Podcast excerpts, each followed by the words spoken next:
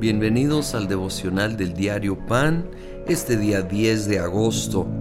Vamos a terminar el capítulo 8 de San Lucas. La última parte narra dos historias que se conectan. Voy a leer versículo 40. Cuando Jesús regresó, la multitud se alegró de verlo, pues todos estaban esperándolo.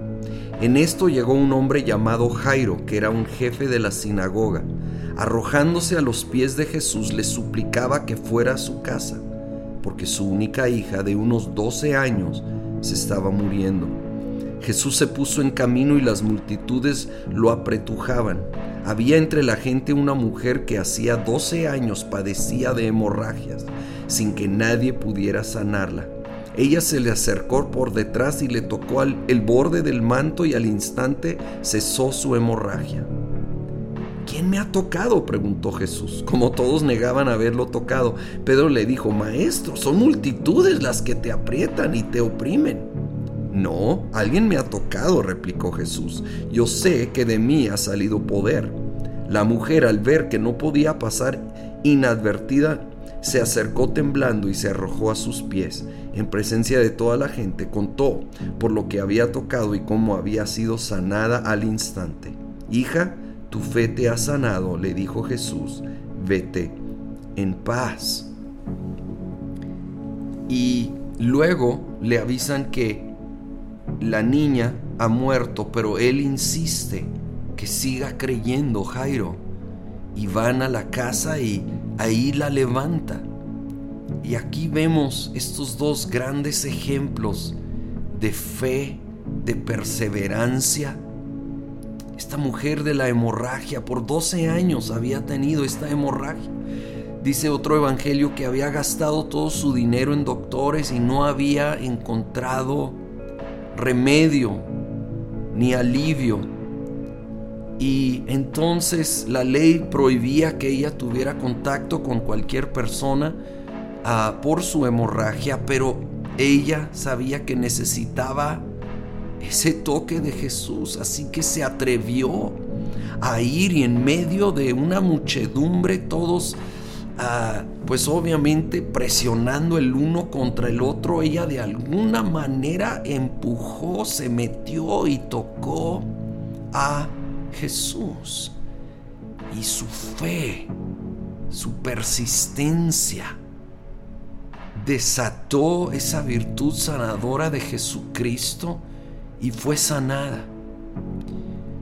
Y bueno, tenemos también la, historia de, de la hija de Jairo simultáneamente. Y cuando parecía que estaba totalmente perdida toda esperanza, Jesús insistió que siguieran adelante y llegaran allí a la casa. Versículo 51, cuando llegó a la casa de Jairo, no dejó que nadie entrara con él excepto Pedro, Juan y Jacobo y el padre y la madre de la niña. Todos estaban llorando muy afligidos de ella. Dejen de llorar, les dijo Jesús, no está muerta sino dormida.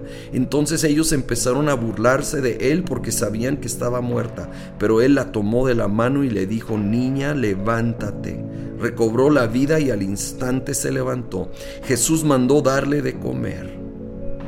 Los padres se quedaron atónitos, pero él les advirtió que no contaran a nadie lo que había sucedido. Él saca a todos de la habitación que no, no podían creer por ese nivel de milagro.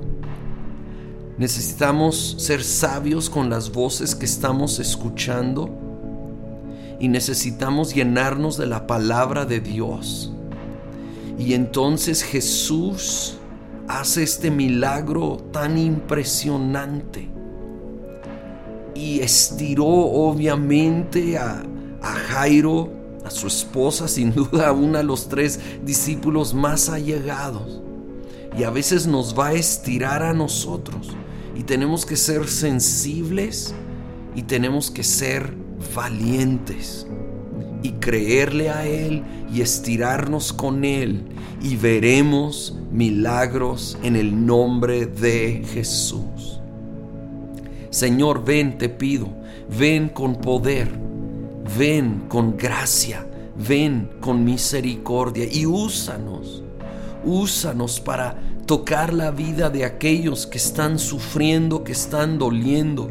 Ayúdanos a nosotros mismos en nuestro caminar y en nuestra situación. Creemos en ti, creemos en tu poder, en el nombre de Cristo Jesús. Amén.